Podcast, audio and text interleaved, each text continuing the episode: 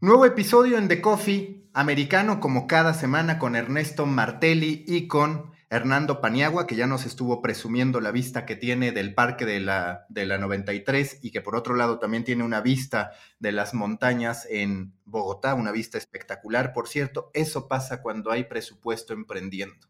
De lo contrario, terminas en tu casa streameando, viendo cómo juntar para comprar un cuadro de la Pantera Rosa y el trabajo puro y duro de Ernesto Martelli, que él sí con anotaciones que además parecen evidentes, streaming, talento, taquilla, pero hay mucho más allá de eso, ¿no? Eh, hay ciencia detrás de esos keywords que está poniendo Martelli en el pizarrón. Empezamos de buen humor, pero hay que decir que a nivel periodístico, pues no necesariamente estamos tan de buen humor en términos de la industria y cómo nos comportamos. ¿Por qué lo digo?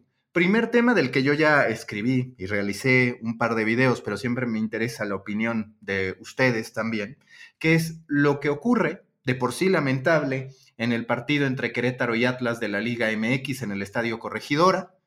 Imágenes que tenemos que decirlo, sí parecían evidenciar, parecían evidenciar que había personas sin vida. ¿Qué ocurre y por qué le importa a la industria de los medios de comunicación? Porque así como para la Liga MX queda la confirmación de que estamos frente a un producto absolutamente devaluado, porque ya no solo no entretiene, ya no solo no es competitivo, sino que ya también pone en peligro la vida de los aficionados, pues bueno, en esa misma realidad, en esa misma problemática, la industria de los medios de comunicación deja en evidencia una vez más que no es confiable. Ese discurso que alimentan los políticos, ese discurso que alimentan los gobernantes, que alimentan cada vez más personas de que los medios no son confiables, se confirma cuando vemos que un rumor soltado a través de Twitter, en el que un periodista de TV Azteca, bastante reconocido, David Medrano Félix, anuncia de manera extraoficial la muerte de 17 personas.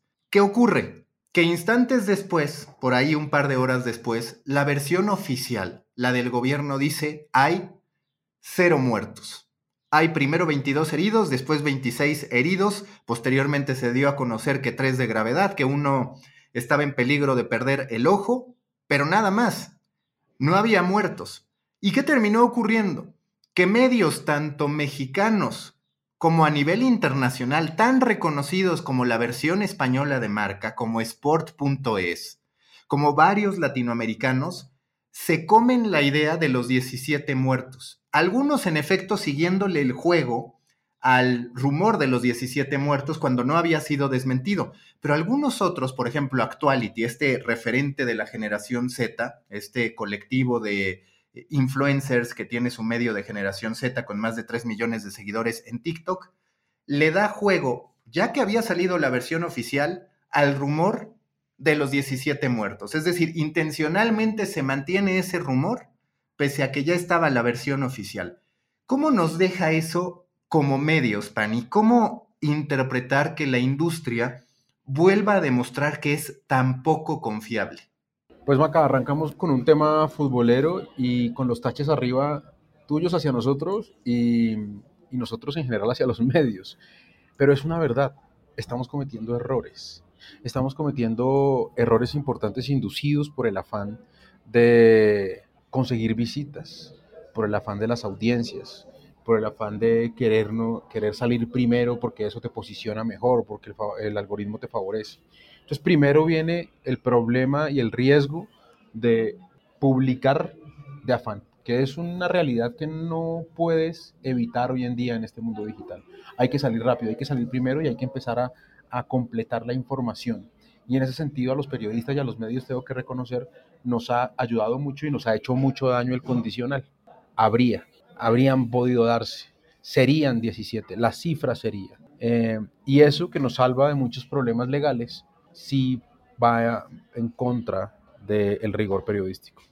Pero, pero por otro lado, más allá de ese afán que nos pueda estar generando eh, el querer salir primero y, y, esa falta de rigor con tanto condicional, sí coincido en que me parece más preocupante que aún sabiendo que ese número no es real, los medios lo sigan o lo sigamos usando para mantener las audiencias cautivas, para, para mantener el spike de tráfico, para mantener la bandera roja enarbolada.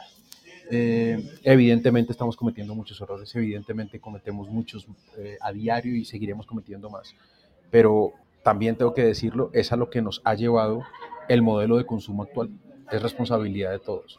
Y, tienes una razón eh, importante al, al, decir que seguimos perdiendo credibilidad y, y estamos haciendo muy poco para recuperarla. Ahí, Ernesto, ¿tú qué percibes que es lo que tenemos que hacer como industria? María Jesús Espinosa de los Monteros, la directora de Prisa Audio, justo me decía, ya no se trata de la economía de la atención. Una economía en la que, por cierto, los medios pues tampoco somos tan poderosos, porque en la economía de la atención competimos con Netflix, competimos con Amazon, competimos con aquello que la persona quiera estudiar a final de cuentas, competimos básicamente con todos los intereses de una persona a lo largo de su vida. En cambio, en la de la confianza, los medios de comunicación sí tendrían que tener un rol protagónico, son necesarios. ¿Cómo recuperarnos de este tipo de golpes muy constantes en el periodismo deportivo, nada más que muchas veces invisibilizados porque no se trata de pérdidas humanas, pero también constantes tendríamos que decir, pues en la industria de la información en general? Es bueno el, punto y, empiezo por una anécdota la respuesta porque, porque cómo me enteré yo del hecho, ¿no? En dos cosas. Era un día que trasciende entre el domingo y el lunes la información y, me llega el estímulo de lo que había sucedido de dos maneras.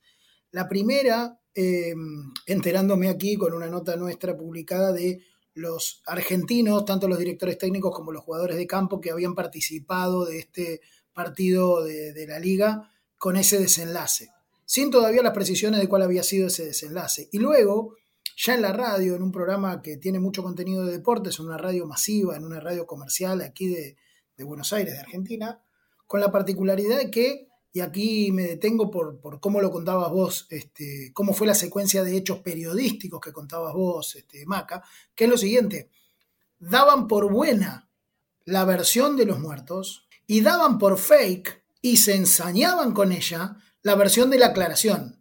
Decían, y el gobierno que oculta, va, no el gobierno, sino la versión oficial que intenta disimular esta catástrofe humana diciendo que apenas hay unos heridos, cuando está, se, ya se informó que han sido... Entonces, me parece que este ciclo agrava un poco lo que describía recién este, Pani, ¿no? Y así es como me enteré yo de la noticia y después tuve que recoger un poco la secuencia de los hechos porque a mí me había quedado esa versión de lo que había escuchado en radio, ¿sí? Entonces, me da la sensación de que esa cuestión de la responsabilidad de la que hablábamos, muy vinculada con la confianza, yo creo que vos tenés un punto ahí que, que, es central en eso, creo que es el aspecto, la comunidad y la confianza, lo hemos charlado en otras ocasiones sobre otras cuestiones aquí en, en, el Coffee Americano, yo creo que la visión de comunidad, es decir, el vínculo que nos une con la audiencia y la confianza, que es parte de ese vínculo, son aspectos muy poco transitados de lo que nosotros consideramos modelo de negocio. ¿sí? y que creo que son parte del modelo de negocio. O sea, no solamente del modelo ético, creo que son parte del modelo de negocio y creo que así como están los algoritmos que afectan nuestra relación con las audiencias, positivo o negativamente en cuanto al cuán jerarquizada está en la distribución masiva a través de algoritmos como los de Google, este, la premiación, si se quiere, del algoritmo de Google o, o, los de las redes sociales, Facebook especialmente, creo que también hay, una, hay un factor, ¿sí? que es ese vínculo atravesado por la confianza que es central en el modelo de negocio y que muchas veces lo hemos menospreciado. ¿no? En ese aspecto lo digo. Oye, Martelli, pero hay un punto muy importante ahí que tú tocas y, al que me quiero devolver. Y dijiste, mientras la versión oficial decía que no había muertos y la versión eh, del influencer slash periodista tuitero que hablaba de los 17 muertos seguía tomando fuerza y la gente validaba esa segunda, la que hoy oficialmente es fake nos lleva a, algo que, de lo que hemos hablado aquí antes y que es muy característico del comportamiento de esas audiencias jóvenes y es esa absoluta falta de confianza en las instituciones. Sea la que sea, la sufrimos los medios de comunicación, claro, la sufren los gobiernos, por supuesto, y en este caso la sufre la institución. y hay algo que es muy preocupante con esta generación con esta generación que consume hoy, y no, de pronto no es un tema generacional, es un tema de la, del consumidor de medios digitales, y es la absoluta desconfianza per se hacia las instituciones, que sí, han, hemos y seguirán seguiremos cometiendo un montón de errores y lo hemos hecho. Pero estamos partiendo de la base de que todo lo que dice el gobierno es mentira. Estamos partiendo de la base de que todo lo que dicen los grandes medios es mentira. Estamos partiendo de la base de que todo lo que dice, eh, ¿cómo se llama la Federación Mexicana? La, Federación Mexicana eh, de Fútbol es mentira. Y ese es un gran problema de esta generación de consumidores. Y eso es algo que nos tiene totalmente afectados como sociedad. Porque los medios, con los errores y todo, hacemos un esfuerzo por informar verazmente. Cometemos errores, por supuesto que sí.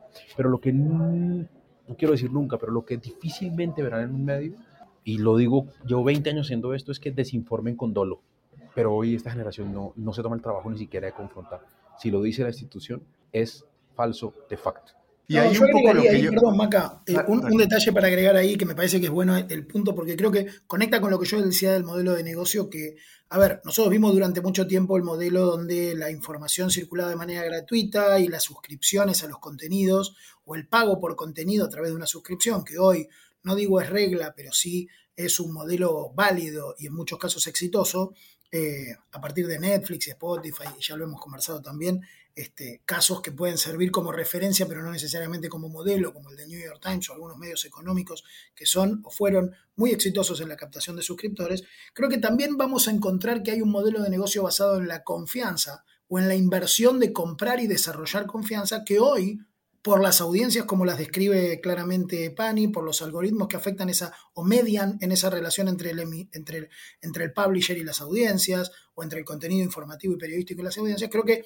habrá un momento donde esa inversión en confianza pueda ser retribuido, pueda ser compensada con un modelo de negocios. No estoy diciendo que hoy sea válido, creo que en algún momento lo será, no sé para quiénes, no sé si para todos, seguramente eh, em, el ecosistema irá mutando como, como lo hemos visto muchas otras veces, pero sí creo que hay un factor que era parte de nuestro modelo de negocio que está roto en algunos aspectos o muy dañado por este contexto generacional, por el contexto de relación con las instituciones o de la mediación de plataformas tecnológicas en la relación con la confianza informativa, pero creo que en algún momento vamos a tener que replantearlo como parte de un esquema necesario, ¿no? El esfuerzo, lo, del dolo que decía recién Pani también. Eh, es difícil que una institución periodística eh, en general eh, desinforme con dolo, ¿no? Puede haber casos por, por bias o por polaridad, o en este caso, como decías vos, pero entidades profesionales que lo hagan deliberadamente con dolo son excepciones. Aunque, ojo, muchos medios sí sostenían el rumor, ya decían 26 heridos y se habla de 17 muertos. Es decir, una triquiñuela, una combinación de la versión oficial con el rumor para seguir metiéndole anabólicos, digamos, a esa historia, anabólicos narrativos. Y un punto muy poderoso y muy sintomático de lo que ustedes hablaban de cómo la gente no creía en la versión oficial. Cuando finalmente sale David Medrano a ofrecer una disculpa que lo hace como 72 horas después, resulta que en vez de cuestionarle el error al que estamos expuestos todos, pero sin duda estamos hablando de algo que fue de 0 a 17, no fue de 12 a 17, no fue de 16 a 17, no fue ni siquiera de un muerto a 17, fue de 0 a 17, que eso me parece gravísimo. Más allá de eso, la gente en Twitter, en vez de estarle señalando el error o decir a la próxima sea más cuidadoso, sí lo critican, pero por vendido, por vendido a la versión oficial, porque le dicen, claro, ahora resulta, ya te silenció Televisa, metían al América también, que es parte de estas fantasías que hay en el fútbol mexicano, ya te silenció Televisión Azteca. Y yo en, mi proceso de reflexión, porque es cierto que es la primera vez que ante un suceso de ese tipo de naturaleza, yo siento que estoy viendo algo distinto a lo que dice la versión oficial. O sea, también puedo entender a la gente que dice, aquí hay personas muertas, eran imágenes muy fuertes. Y a la fecha ni siquiera me atrevería a decir que la versión oficial es 100% real, pero sí me parece que los medios, el único modo en que pueden contradecir la versión oficial es documentándolo. Y eso no ha pasado. Y me parece que no va a pasar. Y creo que ese es el punto más claro, porque entonces decían, claro, y tú como medio vas a comerte la versión oficial. Bueno, es lo que toca mientras cuestionas con trabajo la versión oficial, buscando documentar. Pero ¿a dónde hemos llegado, Pani? Que al periodista que soltó un rumor falso, además demasiado rápido casi mientras sucedían los hechos, como para decir, puede tener algo de veracidad, lo terminan criticando no por un error gravísimo, sino por supuestamente haberse ceñido a un poder al que le adjudican capacidades extraordinarias de montar toda una farsa en cuestión de minutos, en cuestión de horas, con tantísimos involucrados. Pues eso es a lo que nos ha llevado, Maca, una audiencia que no quiere información que quiere que le ratifiquen sus creencias, lo hemos hablado un montón, que quieren que le ratifiquen sus, posiciones. Y la posición de esa audiencia es que los dirigentes del fútbol son unos ladrones y son unos vendidos y son unos tramposos. Y todo aquel que lo diga sube inmediatamente al Olimpo de los comunicadores, de los informadores, de los dueños de la verdad. Y todo aquel que esté en contra, así sea la misma persona, inmediatamente baja al sótano del infierno, eh, como un vendido, como un regalado, como un, eh, qué sé yo, socio de, la mafia. Es, eso, no queremos, esta audiencia no quiere información. Por eso leen solo lo que les interesa, por eso leen solo los autores que les gusta, por eso siguen solamente los tuiteros que les parece, porque quieren gente que les ratifique sus opiniones preestablecidas.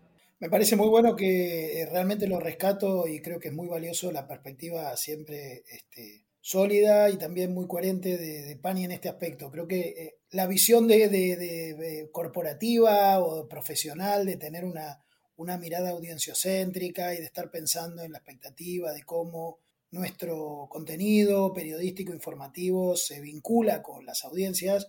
Eh, en la mirada de Pani siempre está puesto ese eje de, corresponsabilidad, ¿no? Creo que obviamente las plataformas este, tienen su parte eh, como entes de distribución, de intermediación, incluso también de producción en muchos casos, eh, o en algunos, pero pienso en Spotify ahora, pienso en Netflix, y demás. Em, pero me parece muy buena esa, ese señalamiento ¿no? de, la corresponsabilidad entre quienes informamos profesionalmente o las empresas o individuos que lo hacemos y, la audiencia y sus manifestaciones de, preferencia. ¿no? Creo que en este caso esa, esa polarización de ratificación o ese sentido de, necesidad de adhesión, eh, indudablemente, sobre todo en algunas redes, es un factor eh, decisivo, contaminante en algún aspecto de muchas decisiones, eh, de cómo se manifiestan esas preferencias y lleva a estos caminos. Eh, eh, me parece muy bueno el punto de, Pani, no solo hoy, sino en general como,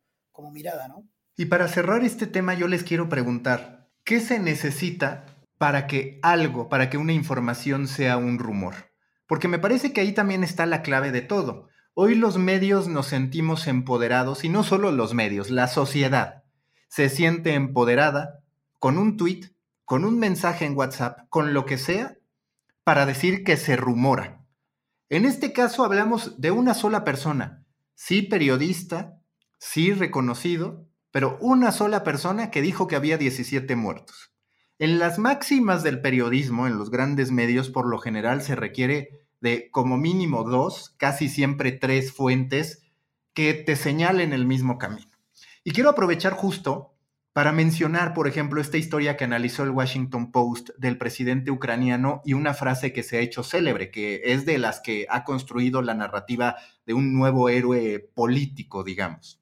Cuando dice, yo no necesito un aventón, yo no necesito un viaje, un boleto de avión, necesito armas. Bueno, pues resulta que el Washington Post investigando dice, no hay fundamentos para confirmar que esa frase de verdad existió.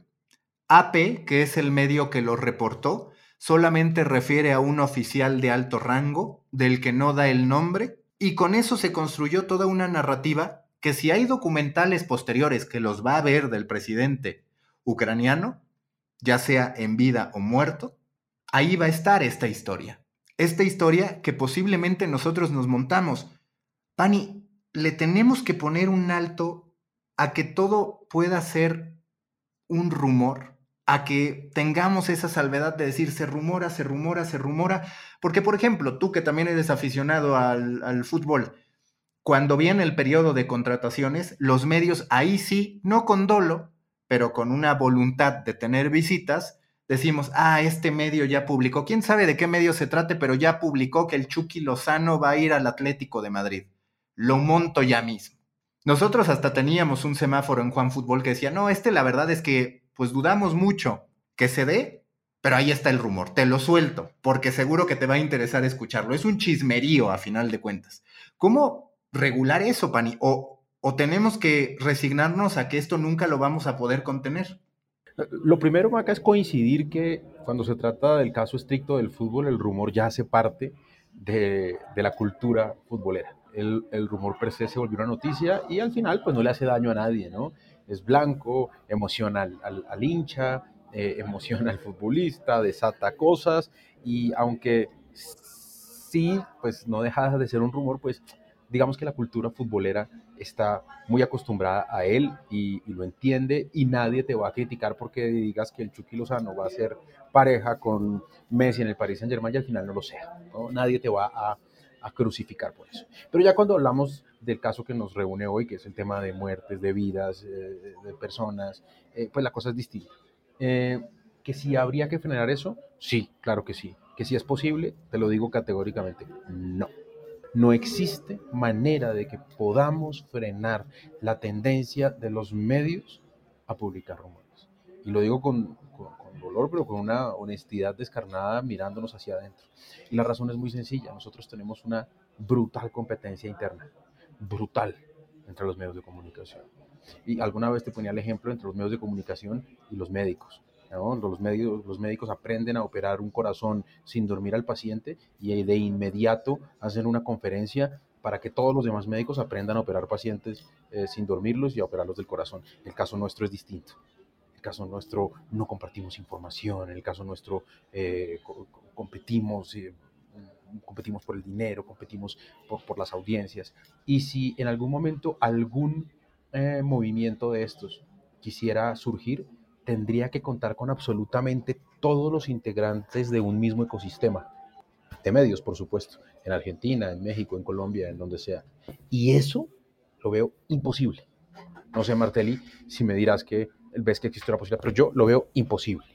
No, yo agregaría algo que coincido con el no, eh, y más allá de la cuestión profesional, creo que hoy eh, los entornos, si uno seguía por las características de la información en el entorno digital, se parece mucho más al rumor que a la noticia, si uno tiene que decir su naturaleza en términos de capacidad de amplificarse rápidamente, capacidad de distribuirse de manera prácticamente inmediata, todas cosas que se parecen más a lo que nosotros conocíamos antes como rumor que a lo que nosotros conocíamos profesionalmente como noticia. Entonces, creo que ese camino que señala Pani, eh, coincido que estamos bastante lejos de que se pueda evitar, más allá de la cuestión profesional, que también coincido, creo que hay una cuestión intrínseca hoy a la circulación de información que no, no, no parece que, la respuesta eh, vaya a ser otra, al menos eh, a lo que tenemos a la vista, ¿no? Y ya nos fuimos largo, pero me interesa un último ángulo, digamos, de esta historia que es, cuando ya está la versión oficial, entendiendo también que eso representaría otorgarle muchos poderes a las plataformas tecnológicas,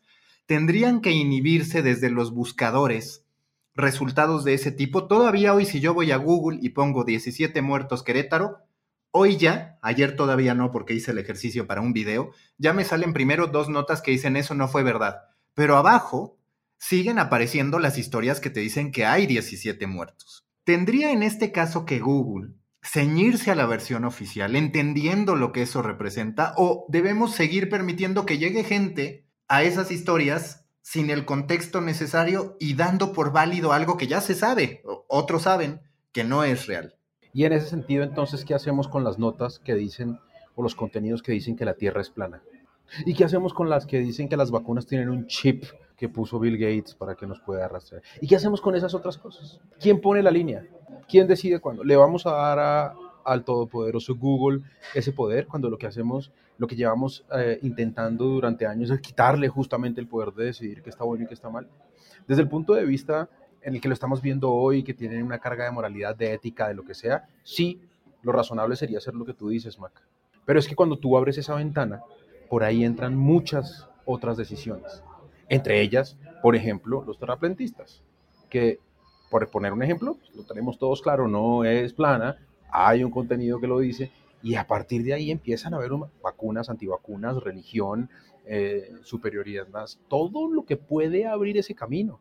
Y hoy nos sentimos nosotros tranquilos porque probablemente de los que estamos aquí, ninguno es ni antivacunas, ni terraplentista, ni cree en la superioridad de la raza aria, pero cuando eso nos toque nuestras creencias y nuestros derechos, ¿ahí qué va a pasar? yo también creo que es, es una propuesta utópica, buena, pero por lo tan buena, realmente utópica. No, y poco práctica también, porque ahí tienes, Martelli, nada más para complementar. Rusia declarando una ley que castiga las fake news. Tampoco le puedes entregar a un gobierno, ya sea tecnológico o a un gobierno de un país, ese poder, porque claramente va a terminar considerando fake news todo lo que atenta contra sus intereses. El único camino entonces, Martelli, es que la sociedad aprenda a consumir información, que nos resignemos a vivir en este mundo, o cuál es el, camino, qué es lo que podemos hacer. No me voy a excusar de señalar el camino esta vez, pero sí decirte que coincido con, con que es uno de los grandes temas de esta, lo, lo, hablábamos semana pasada, de la cobertura, no solo de la cobertura, sino de la implicancia de la guerra de la información en la guerra entre primero Rusia o invadiendo Ucrania y después la reacción del resto de los países de la OTAN y lo que estamos viendo como sanciones.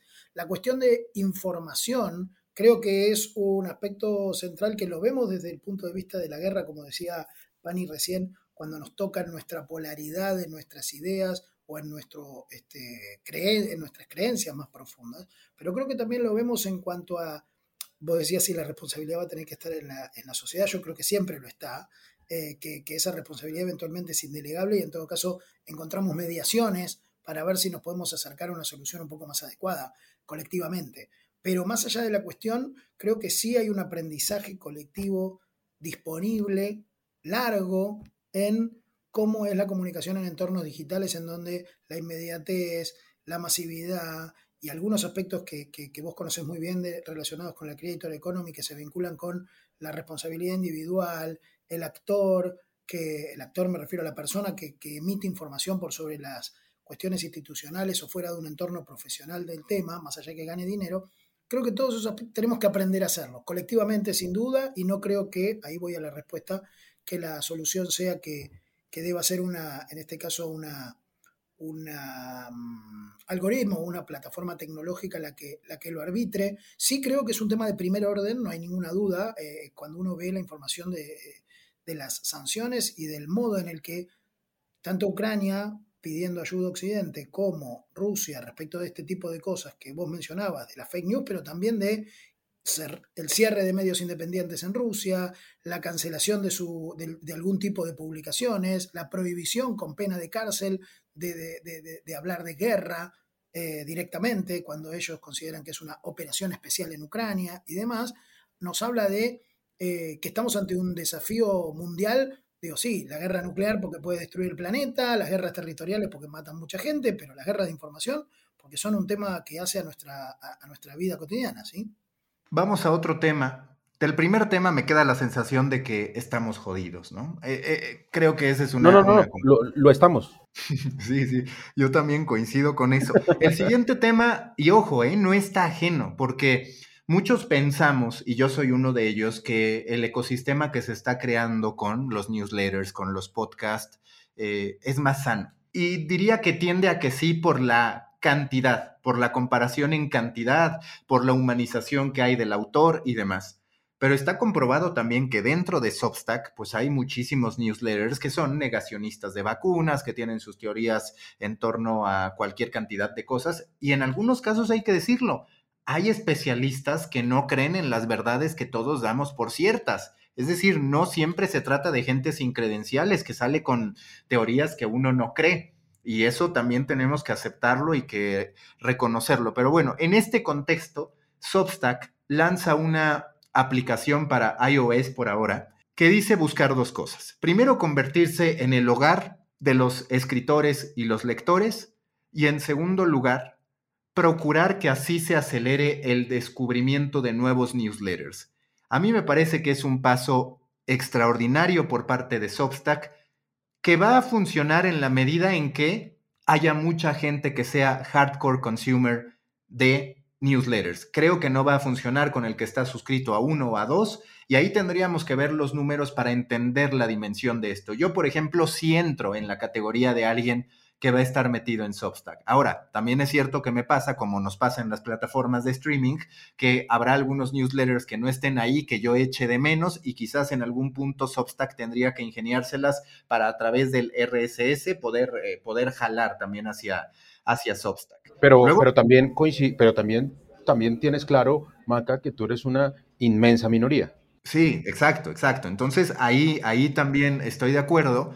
Eh, seguramente Twitter va a seguir porque yo de hecho ya había anticipado este movimiento, pero para Twitter recordemos que yo sí soy de esos que embaucan con las visiones del futuro, no como Martelli que, que se guarda las opiniones. Y yo decía, a ver, Twitter en algún momento tiene sentido que los envíos que se generan a través de Review, de su plataforma de newsletters, aparezcan como mensaje directo en Twitter o como una notificación, como lo que sea. Bueno, pues ese paso lo ha dado Substack en cuanto entras hay algo que me gusta que es el descubrimiento, típico de muchas plataformas, no habitual en los newsletters, que es, ah, bueno, eh, tú eres un lector asiduo, estos son los que te podrían llegar a funcionar. ¿Cuál es tu perspectiva, Martelli, sobre si va a tener un impacto masivo este paso que ha dado Substack para ya no ser solamente el emisor hacia bandejas de correo electrónico, sino también la plataforma en la que idealmente para ellos se lleva a cabo ese consumo. Buenísimo, sí, creo que es un, es un muy buen tema, muy, muy, muy, muy vigente por varios aspectos, o al menos a mí me interesa por varios aspectos. Creo que eh, termina pareciéndose un poco a Medium en algunos sentidos, o termina pareciéndose a alguno de los modelos en los que se buscaba atraer, en este caso Substack, a los escritores, como le, dice, como le dicen ahora abiertamente, ¿no? Porque también no quedaba claro en el proceso hasta aquí de Substack. Creadores de newsletter era una categoría demasiado ambigua para, definir quiénes eran los que utilizaban esa plataforma de distribución o de publicación y distribución, debería decir para decir más preciso. Yo creo que ahora con la cuestión de la aplicación y volverse un agregador y un, ¿no? una posibilidad de tener un inventario que no es solamente la bandeja de entrada individual, convertirse Substack en un agregador o en un de vuelta, en un reservorio, creo que gana en un montón de aspectos, pero entra en estos desafíos que vos decías. Porque uno espera de un agregador, más allá de cuánto pague o más allá de las cuestiones a las que uno esté suscrito, sean gratuitas o pagas, uno empieza a esperar muchas más cosas. Que me responda, vos decías, a que no me pierda otros, ¿no? ¿Cuál es la ventaja de mi inbox? Más allá de que en mi caso que tengo literalmente cientos de miles de mails en el inbox, cientos de miles, digo, no es la ventaja que sea ordenado y que yo encuentre mis cosas, que son las que yo elegí recibir, ¿no? Pero me parece que eso es una ventaja que un inbox puede mantener, ¿no? En cierto, en cierto caos uno puede tener todo lo que uno quiere eh, sin estar preocupándose de dónde, lo, de dónde lo mandó, si lo mandó Substack u otro, u otro emisor. Y en este punto yo creo que para mí es un paso muy valioso, muy interesante, lo rescato como una iniciativa porque creo que le puede traer solución sobre todo a los que ellos llaman escritores o a los creadores, porque sí hay un modelo difícil de escalar en base solamente al newsletter, y me parece que este agregador o este modelo puede empezar a ser un modelo de publishing para eso. Un modelo que hasta aquí nadie ha encontrado, por eso decía el ejemplo de Medium o de otros anteriores, que bucearon o intentaron eso, ¿no? agregar modelos de, llamémosle, textos de mid-forms o long-forms específicos sobre temas a quienes alguna gente puede seguir de manera adhesiva o adherente, ¿no? pagándolos o de manera regular, mejor dicho, como puede ser un newsletter. Eh, y creo que el problema existe, la solución es posible, me parece un buen movimiento eh, y no sé si será exitoso. Yo lo que te puedo decir es que desde el punto de vista de negocio es una jugada inteligente y es muy inteligente que además demuestra que el éxito de un medio de comunicación no está solo por su marca, sino por lo que genere de ingresos. Y lo digo porque es que evidentemente es mucho más rentable monetizar en tu propia plataforma que en plataformas de terceros. Hoy la monetización de Substack se limita a lo que permita, a lo que deje y a lo que te eh, ofrezcan, pues los inbox y la pauta que se puede meter a través del distribuidor en ese inbox. Pero en la medida en que tú traigas a la gente a tu sitio, puedes tener un propio, un propio player de video, unos tamaños propios de pauta, unos formatos eh, diseñados para X o para Y cliente, y eso de alguna manera significa que vas a tener mejores ingresos. Entonces, al final, si no quiero decir que esa sea la principal razón, seguramente hay muchas necesidades de innovación, pero esa, esa, esa, te aseguro que está en el top 3. Y tendremos que ver. Eh, perdón, Maca, me interesa tu opinión sobre el tema, porque creo que de los tres sos el más este, activo y además tenés una relación con el newsletter muy, muy profunda y que yo soy beneficiario de ella porque soy consumidor. Eh, pero creo que, hay algunos de los aspectos que la perspectiva de quien es usuario de Substack, no solamente como lector, sino como productor de contenidos, este, seguramente está afectada por esta intención de convertirlo en una app en la que tu contenido va a estar junto a otros, ¿no? Mira, yo lo que, lo que creo es, primero, que esto puede acelerar el binge reading, es decir, que la gente no solo lea uno tuyo, sino que lea dos, tres, cuatro envíos. Es un proceso más sencillo que el que encuentras en el correo electrónico y eso es muy positivo. Segundo, el descubrimiento también se puede acelerar y si te das cuenta es de los grandes desafíos de los nuevos formatos, newsletter y podcast. Los dos han tenido grandes problemáticas para generar descubrimiento. También te puede llevar un poquito a esta sensación de injusticia, de decir, bueno, yo ya tengo una audiencia significativa y ahora estás poniéndome a uno nuevo que a la vez me compite y se lo estás recomendando a mi audiencia. En ese sentido es un tanto absurdo si lo queremos ver de otra manera. El tercero, me parece que Substack le termina ganando la carrera a Medium. Mi respuesta definitiva es sí. Me parece que el próximo gran jugador a este respecto no es ni Medium ni Substack, sino que es Mirror, que está asentado en la filosofía de la Web 3. Y lo que sí me pregunto es si estaremos ante el potencial surgimiento de lo más parecido a un Netflix de medios, que en realidad este es un Netflix de autores, un Netflix de gente con la capacidad de analizar, de opinar y demás, que me parece interesante porque entonces, a ver, si Substack logra que una persona se pase 40 minutos leyendo un newsletter, otro, otro, otro, ya sea del mismo autor o de varios, va a empezar a competir con fuerza en términos de el tiempo que está capturando a la gente. Donde tengo dudas de que vaya a poder es porque cada vez se le notan más las intenciones de decir, aquí vuelca tu video y aquí vuelca tu audio. Yo también quiero ser podcast, yo también quiero ser YouTube. Porque al final más allá de que es cierto que puedes guardar todo bajo suscripción, como creador de contenido necesitas también tener estos canales de amplificación, estos canales de descubrimiento. Necesitas estar en YouTube, necesitas también estar en Spotify. Y ahí es donde digo, eh, una de las grandes problemáticas, y lo entiendo también, hoy todas las plataformas se quieren parecer entre sí. Ya vemos a Netflix pensando en podcast, vemos a Spotify lanzando video podcast, vemos a Substack viendo cómo incorporar video y cómo incorporar audio, vemos a YouTube queriendo hacer eh, shorts, es decir, la imitación de TikTok. Eso termina complicando mucho, primero la autenticidad y segundo a veces generando demasiados bloqueos, porque las plataformas quieren atrapar al creador y por el otro lado el creador tiene necesidades y estrategias que no pasan por una sola plataforma. Está bueno eso porque alguna vez que hemos charlado y te gustó la frase eh, que, compartíamos que decía, no necesariamente los problemas de los creadores de contenido o de los periodistas son los problemas de las empresas de medios. Y creo que acá traes otro aspecto eh, vinculado con la Creator Economy, vinculado con la producción de contenidos, que es no necesariamente las soluciones para las plataformas son las soluciones para los creadores de contenido. ¿Y por qué? Porque me parece que esa vocación de querer concentrar de las plataformas que tecnológicamente pueden tener disponible hacer que una que es de texto también tenga audio, que una de audio también tenga video, que una de video también pueda ser eventualmente una red de amplificación eh, o una de distribución, como podría ser Substack a través del newsletter, eh, pueda tener otro, otro, otros usos, como vos decías, no necesariamente le trae una solución a quien ya produce o a, los creadores de contenido acostumbrados a producir de manera multiplataforma. ¿Por qué? Porque las ventajas que encuentran en cada una son diferentes.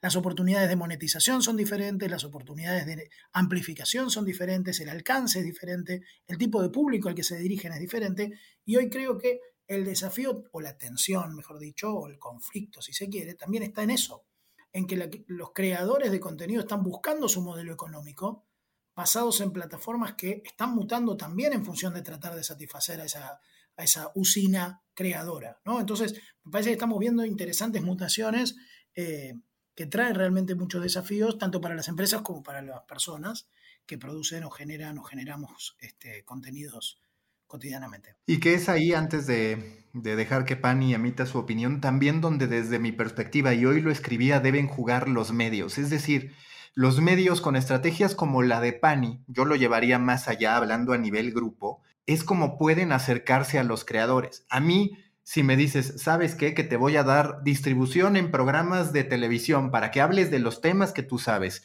Si a mí me dices, te voy a dar presencia en, yo qué sé, en espectaculares para tu podcast, te voy a dar una audiencia instalada.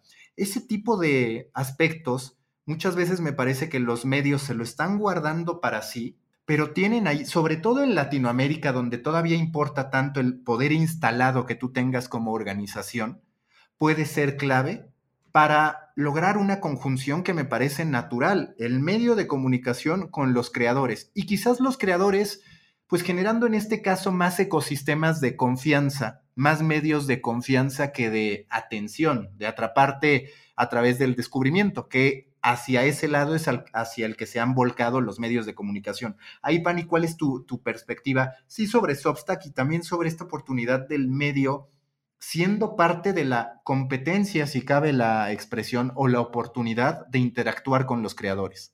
Que a buena hora el medio entendió que tiene que interactuar con los creadores, y me refiero a los medios en general.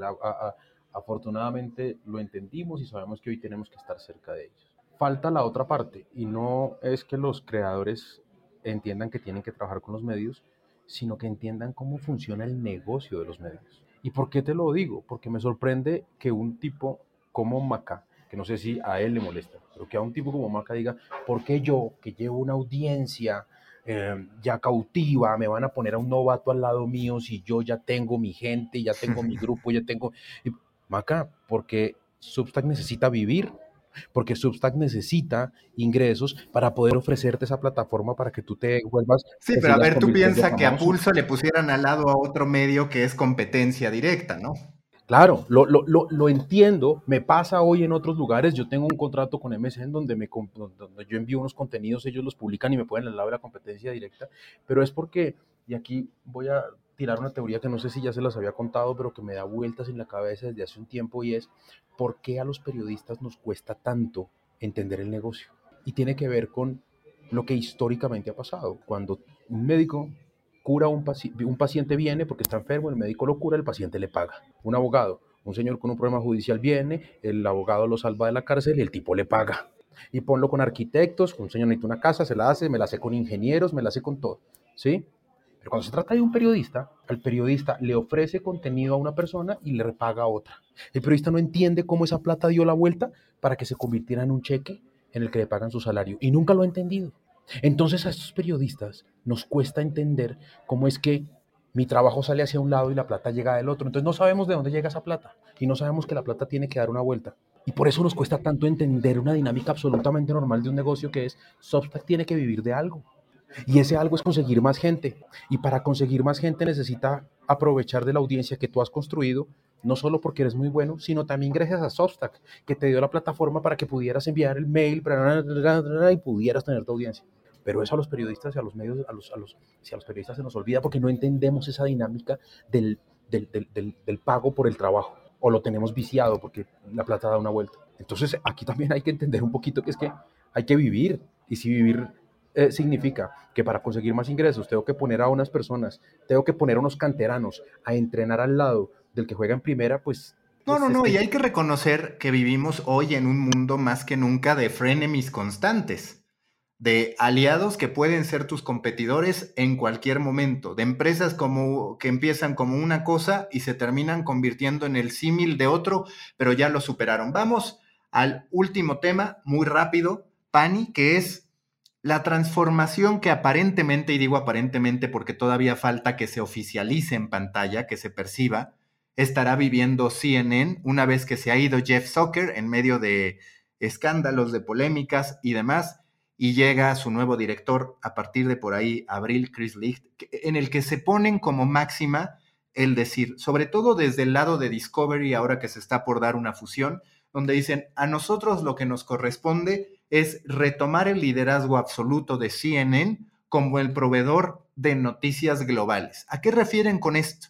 A menos editorialización, a menos polémicas con sus conductores, que incluso pues tuvieron este escándalo de, Chris Cuomo, el, el hermano del gobernador de Nueva York, que fue acusado de acoso sexual, eh, se termina retirando, en fin, y demás. Eh, ¿Cuál es tu perspectiva sobre estas noticias editorializadas o tendencias, que es algo de lo que CNN obtuvo beneficio durante el gobierno de Donald Trump? Obviamente ya no está Trump, esa postura no funciona.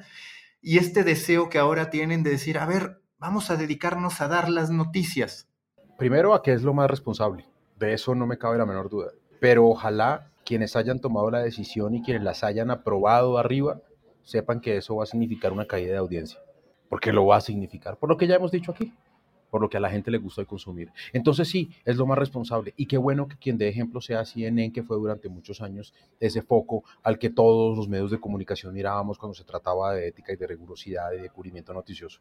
Me parece, repito, lo más responsable, pero presiento que la audiencia lo va a resentir el consumidor de hoy disfruta la polémica, disfruta de la opinión, le encanta la editorialización, la que le gusta, por supuesto, y eso seguramente afectará a sus indicadores. No creo que, no creo que dure mucho esa caída, perdón, no creo que sea eterna esa caída, es decir, probablemente sentirán, sentirán el bajonazo importante, pero lo que espero es que empiece nuevamente una curva ascendente hasta que logre posicionar su idea de que yo no te editorializo, sino que te doy la información y eres tú, lector, consumidor, televidente, quien la convierte en opinión.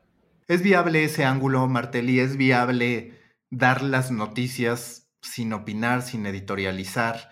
Eh, se puede lograr, y, además a mí me gusta mucho POC, yo ya he hablado con ustedes de ese medio, decían, a muchos de los hosts de CNN, incluso a los que están por traer, el propio Chris Licht es reconocido fundamentalmente por saber hacer mucho con los anfitriones, con los presentadores. Y hoy vivimos además en este debate del periodista que quiere ante todo su marca personal. ¿Se pueden conciliar esos dos caminos? Se puede decir, ok, sí, tu marca personal, pero a la vez este estilo. ¿Cómo lograrlo en un contexto de tanto ego, de tanta polarización y de tanto deseo de notoriedad por parte de todos? Creo que a ver, primero, creo que es una ambición sana.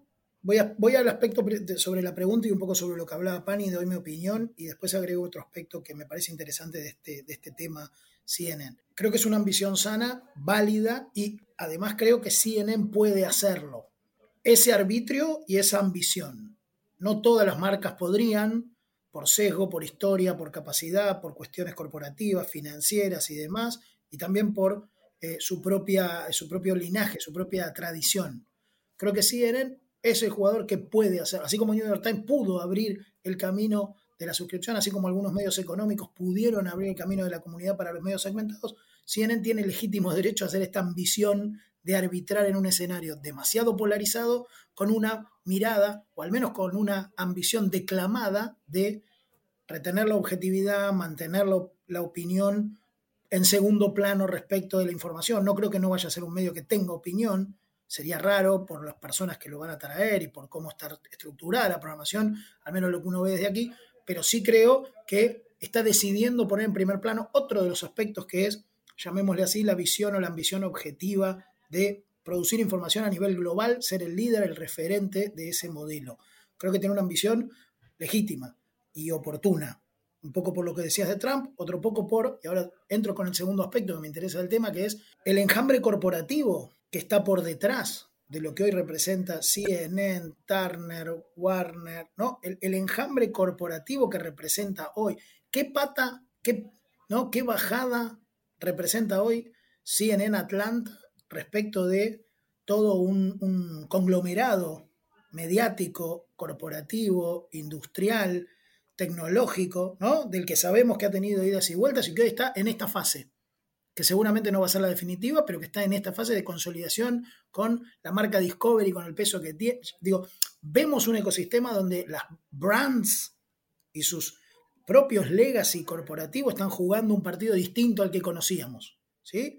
Entonces, mi sensación por lo que implica respecto a la relación con las plataformas, por lo que implica la relación con las audiencias, por lo que implica la relación con el negocio en términos de formar parte de una red, formar parte de una red con otros negocios paralelos que además cubren otra parte, ¿no? Cómo juegan el resto de los competidores. El, entorno eh, corporativo en el que se da esta decisión no me parece menor. O al contrario, me parece de, eh, un, factor de condicionante de alto nivel. Entonces me parece que las dos cosas sean juntas. Creo que, de verdad creo que está bueno que haya una marca que lo pretenda, porque como pasó con New York Times, para la suscripción o para el modelo de recuperar confianza, calidad, un, tipo de visión periodística, volver a que haya, que la noticia sea que contrataron 100 tipos más en una redacción y demás que hemos visto, le devolvió a la industria un, parámetro importante. Creo que esta ambición, si se empieza a concretar o se desarrolla en el tiempo, eh, puede ser sana también para devolvernos algo que, de lo que hablábamos al comienzo, ¿no? Pani, ¿qué tema te está atrapando en estos días? En estos días, eh, Maca, eh, me tiene consumido el tema de las elecciones en Colombia. Este fin de semana tenemos elecciones en Colombia, estamos trabajando muy fuerte en eso. La competencia es brutal eh, en, en, SEO, en, en, engagement, en el cubrimiento que toca hacer desde las plataformas digitales. Esto es un reto que tenemos cada cuatro años y por supuesto los ambientes, los ecosistemas y los escenarios son distintos. Yo invitaría a todos los que oyen este, este podcast a que le den una mirada a qué hace Colombia, los medios de comunicación colombianos en temas digitales durante este fin de semana.